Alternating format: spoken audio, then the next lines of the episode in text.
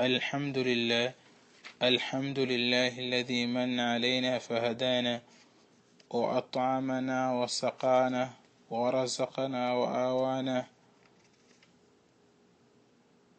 نحمده سبحانه ونشكره ونصلي ونسلم على من بعث إلينا بشرنا وأنذرنا ودعانا.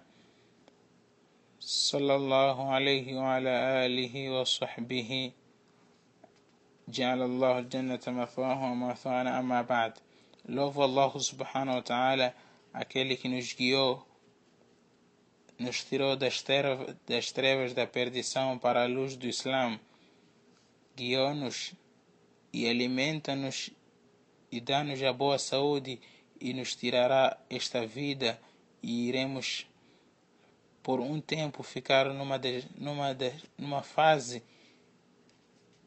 num, num, num local denominado campo ou sepultura. E peço a Allah subhanahu wa ta'ala que, nos, que tenha misericórdia para conosco quando, quando estivermos nessa fase ou neste local denominado sepultura, porque é um local horrível, sinceramente. E que a paz e a bênção de Allah subhanahu wa ta'ala estejam com o nosso profeta Muhammad aquele que nos ensinou tudo que nos é benéfico e advertiu-nos aquilo que provoca a fúria de Allah subhanahu wa ta'ala. Hoje, prezados irmãos, vamos dar continuidade sobre o castigo e o gozo existente na sepultura.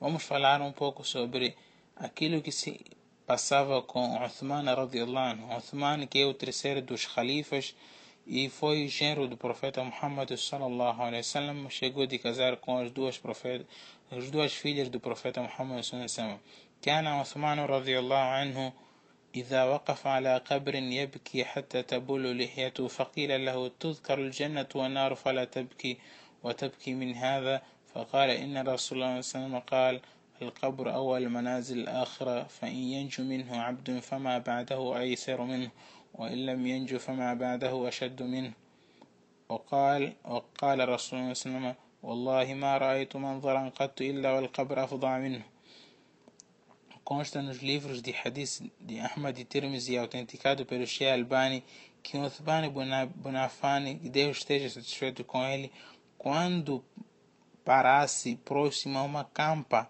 a uma sepultura, lacrimejava tanto que até a sua barba enchia ou enchia de lágrimas ou ficava molhada toda ela de lágrimas. E foi interrogado Uthman pelos seus companheiros. Então, por que choras tanto, até lacrimejas tanto, que molhas a tua barba quando, se, quando estás próximo a uma campa? Diferentemente, quando se fala de uma, da, do paraíso e do inferno, não choras assim tanto. Então, Uthman respondeu dizendo que ele ouviu o profeta Muhammad dizendo que a sepultura ou a campa é a primeira estação das estações da vida do além. E se alguém escapar do castigo existente nesta estação, então tudo que virá pela frente será fácil para ele. E se não escapar do castigo existente nesta estação, tudo que vier pela frente será pior e formidável para ele. E disse que o profeta disse: Nunca viu um local tão horrível que a sepultura. A sepultura, prezados irmãos, é a primeira estação da vida do além. Ou é, ou فهي روضة من رياض الجنة أو حفرة من حفر النيران ou é um jardim dos jardins do paraíso ou uma cova dentre as covas do inferno e nela existe um aperto formidável que ninguém escapar-se-á dele, excepto o mártir e aquele que perdeu a vida acordado a velar numa das fronteiras dos muçulmanos. O profeta Muhammad disse: "Inna lil qabri dhaghtatun ولو كان أحد ناجي منها نجا منها سعد بن معاذ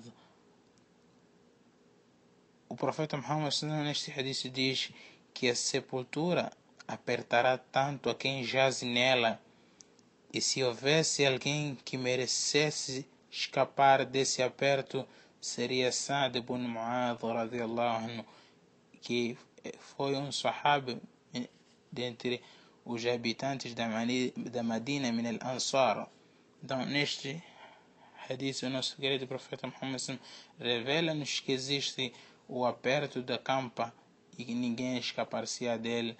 هذا وآخر دعوانا الحمد لله رب العالمين pedimos a Deus, Allah subhanahu wa ta'ala, que tenha misericórdia conosco quando passarmos por esta fase de